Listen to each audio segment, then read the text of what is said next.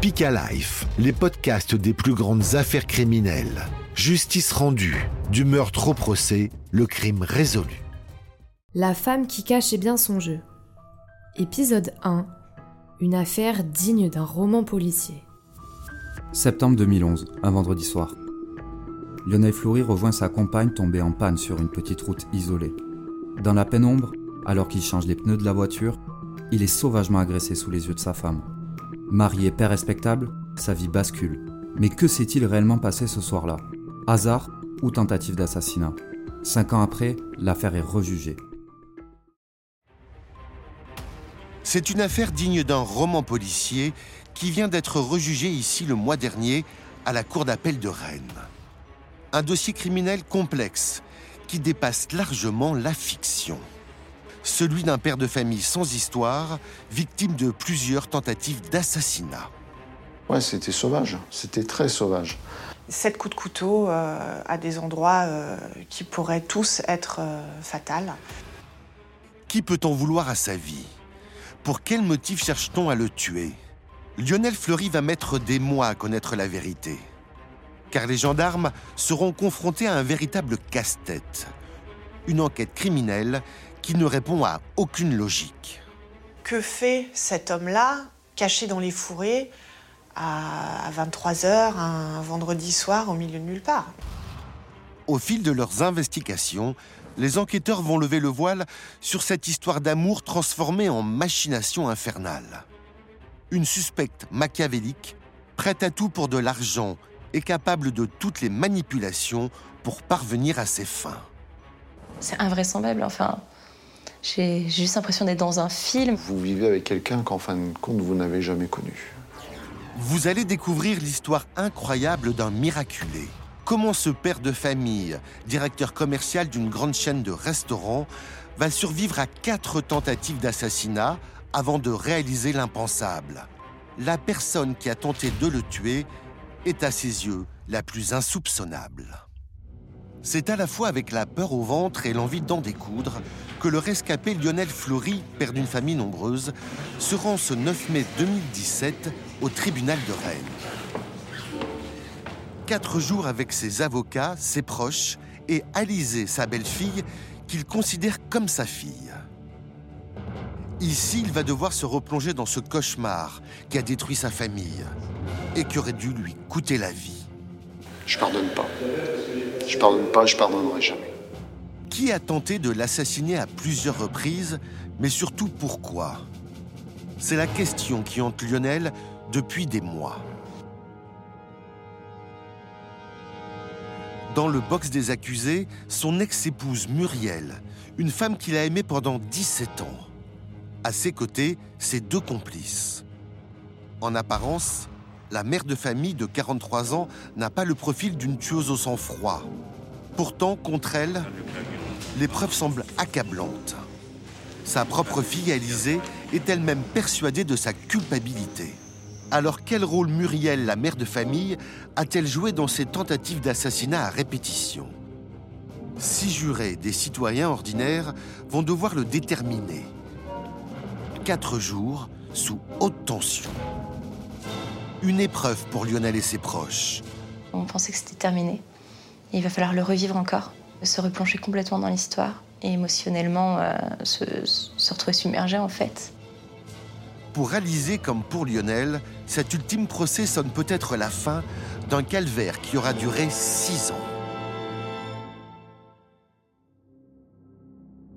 Il est 23 heures passées ce 23 septembre 2011 quand un appel de détresse inhabituel tombe au service des secours du Morbihan, en plein cœur de la Bretagne. Une femme affirme que son mari vient d'être agressé par un inconnu au lieu dit Branferré à Glénac, une petite commune située à une heure de route de Rennes. Cet homme serait entre la vie et la mort. Les secours se rendent sur place et découvrent le drame. Au beau milieu de la campagne, sur une petite route, une femme en état de panique tente de penser les blessures de son mari. Il s'appelle Lionel Fleury, il a 40 ans et vient d'être poignardé. sept coups de couteau à des endroits qui pourraient tous être fatals. Il est dans un état grave. Les, secours le, prennent en charge et en fait son pronostic vital est engagé. Tandis que les premiers soins sont prodigués aux blessés, une équipe de gendarmes tente en vain d'interroger Muriel, l'épouse de Lionel Fleury. La femme est sous le choc, quasiment paralysée. Elle était avec lui au moment de l'agression et elle affirme que son mari a été attaqué par un homme qui a surgi de nulle part. Mais impossible pour elle de donner plus de détails. Elle part juste d'un jeune homme, euh, d'un jeune, d'un mètre 70 à, peu près. Elle, elle est incapable de donner une description. Les enquêteurs procèdent alors aux premières constatations d'usage. Ils scrutent les alentours. Mais aucun indice pour confirmer les déclarations de Muriel Fleury. Sur place, il n'y a rien. Euh, pas d'armes, pas de couteau, aucun indice. Donc les, les enquêteurs sont dans le flou. Pour les gendarmes, une chose est sûre. Quelqu'un a bien tenté d'assassiner Lionel Fleury. Alors ils s'interrogent. Qui est ce mystérieux agresseur? Et pourquoi s'en est-il pris si sauvagement à lui? Mais pour l'heure, impossible de pousser l'enquête plus loin. La priorité, évacuer le blessé et le maintenir en vie. Il est transféré aux urgences avant d'être héliporté vers l'hôpital de Rennes. Le temps est compté son pronostic vital toujours engagé. Le lendemain, les proches de Lionel se rendent à son chevet, des questions plein la tête. Heureusement, les secours sont intervenus à temps. Lionel a reçu sept coups de couteau au visage, au ventre et au cou. Mais sa vie n'est plus en danger. Son visage mutilé témoigne de la violence de l'agression on a trouvé mon fils Lionel qui avait la tête euh, jaune, violette, suivant les endroits de la tête, qui avait des, des traces partout, sur le cou, sur la tête, sur l'œil ici au niveau de la paupière. Bref, on a été très choqués. Les cicatrices sur son visage étaient euh, beaucoup trop violentes. Je, suis ressortie, je, directement, je pleurais. J'étais pas capable d'adresser la moindre parole à mon père. Il était défiguré. Et autant je voulais le soutenir, autant je savais que, que me voir pleurer à côté de lui n'allait pas l'aider. Terriblement choqué, Lionel devra attendre trois semaines pour reprendre ses esprits et enfin livrer aux gendarmes ses souvenirs du drame. Alors que s'est-il passé ce soir-là? Le 23 septembre, un peu plus de 22 heures, Lionel rentre chez lui. Il est commercial pour une grande chaîne de restaurants.